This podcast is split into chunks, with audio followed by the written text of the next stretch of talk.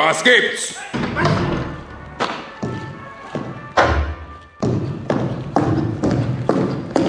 Herr Major, Sprechen Sie, Mann, auf was warten Sie? Herr Major, unser Spätrupp meldet, dass der Professor und die Kinder aus der Antarktis zurück sind. Was?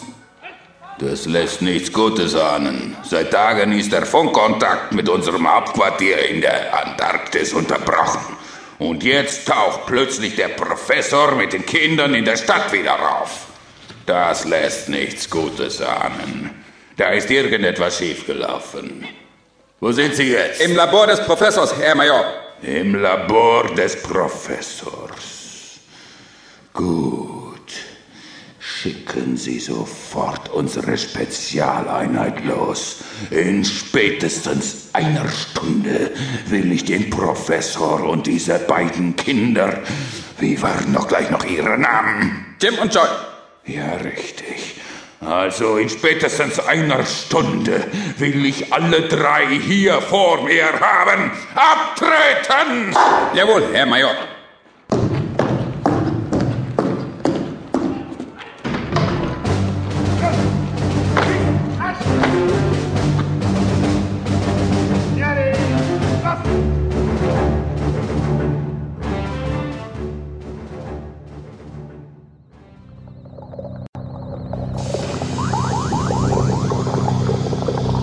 Ich fasse zusammen.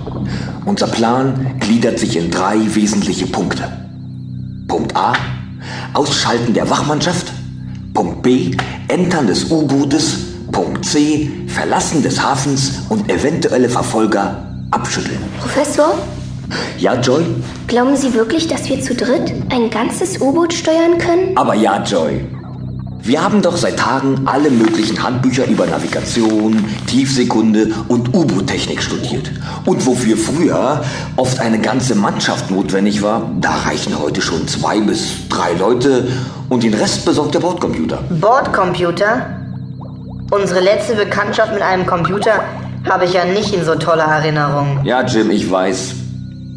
Aber die Bordcomputer in den U-Booten der Kriegsmarine sind noch von jener alten, harmlosen Sorte, die einfach das tun, was man ihnen sagt. Nicht wie dieses größenwahnsinnig gewordene Elektronengehirn in der Antarktis, das sich selbst zu einem lebenden Wesen erheben will. Hoffentlich haben Sie recht, Professor. Wir müssen uns jetzt auf den Weg machen. Die Zeit drängt. In wenigen Minuten ist die Militärparade zu Ende und die Einheiten kehren dann wieder zu ihren Stützpunkten zurück.